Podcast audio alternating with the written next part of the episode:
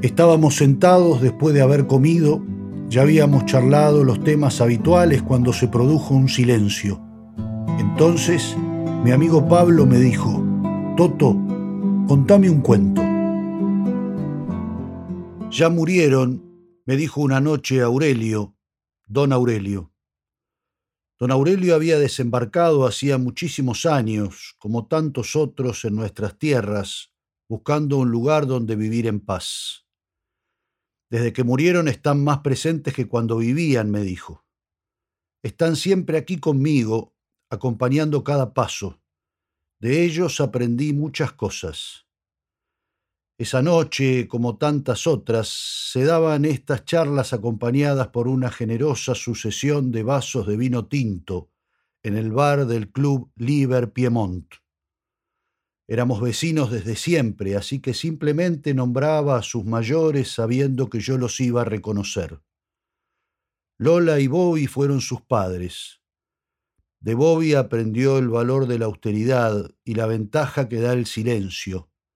De Lola aprendió el amor sin límite. Homero y la negra fueron sus tíos y padrinos. Homero le enseñó que la vida es demasiado importante como para tomársela en serio la negra le enseñó que la mejor manera de amar al otro es dando. Alicia fue su abuela paterna, la única abuela que conoció. Ella vivió empeñada en enseñarle a rezar. Elvira fue su tía abuela, hermana de Alicia.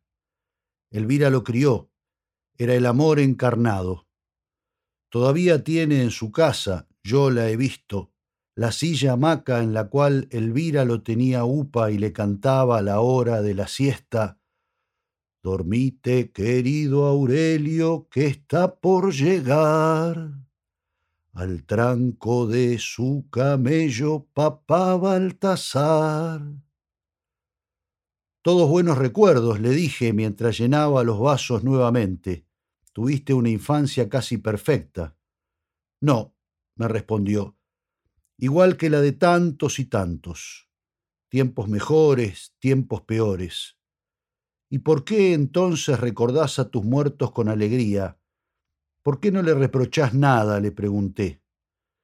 Viví lo suficiente como para entender que cada uno hace lo que puede, me dijo y prosiguió después de vaciar el vaso de un trago.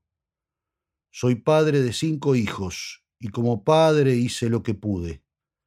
Conozco a mi mujer desde hace no sé cuántos años y llevamos una eternidad de casados.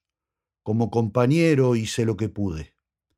Si algo aprendí mirándome a mí mismo fue a tratar de comprender y perdonar. Es importante poder amigarse con los que anduvieron antes, saber su historia, buscar entender sus dolores, sus tristezas, sus miedos. Hizo una pausa y se quedó mirando lejos. Servime de vuelta, Toto, me dijo, y prosiguió mirándome fijo. Mi mamá Lola y mi tía negra quedaron huérfanas cuando eran chicas.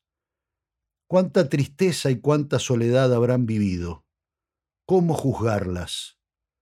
Se hizo un silencio que no me animé a romper o simplemente no pude porque en ese momento vaciaba mi vaso siguiendo el ritmo de su discurso. A veces pienso, prosiguió, ¿cómo me verán mis hijos? ¿Qué pensarán de mí cuando me piensan? ¿Qué les dirá su corazón cuando aparece en su cabeza mi imagen? Decir que hay que amigarse es fácil, observé. Hay gente a la que no le resulta tan sencillo.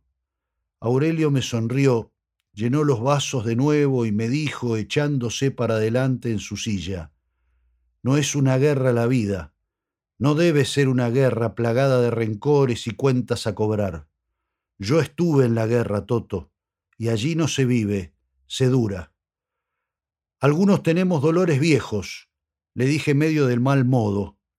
El alcohol empezaba a abrir la puerta que lleva a discutir por cualquier cosa. Cerró los ojos y continuó.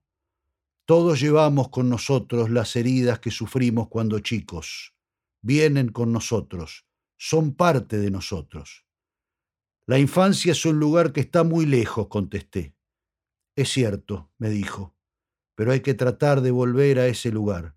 Y volviendo a ese lugar, a ese momento, podemos comenzar a sanar nuestras heridas.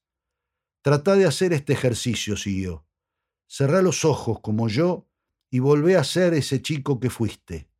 Volvé a vivir y a sentir aquello que te lastimó. No le obedecí. Es más, abrí exageradamente los ojos y lo miré fijo.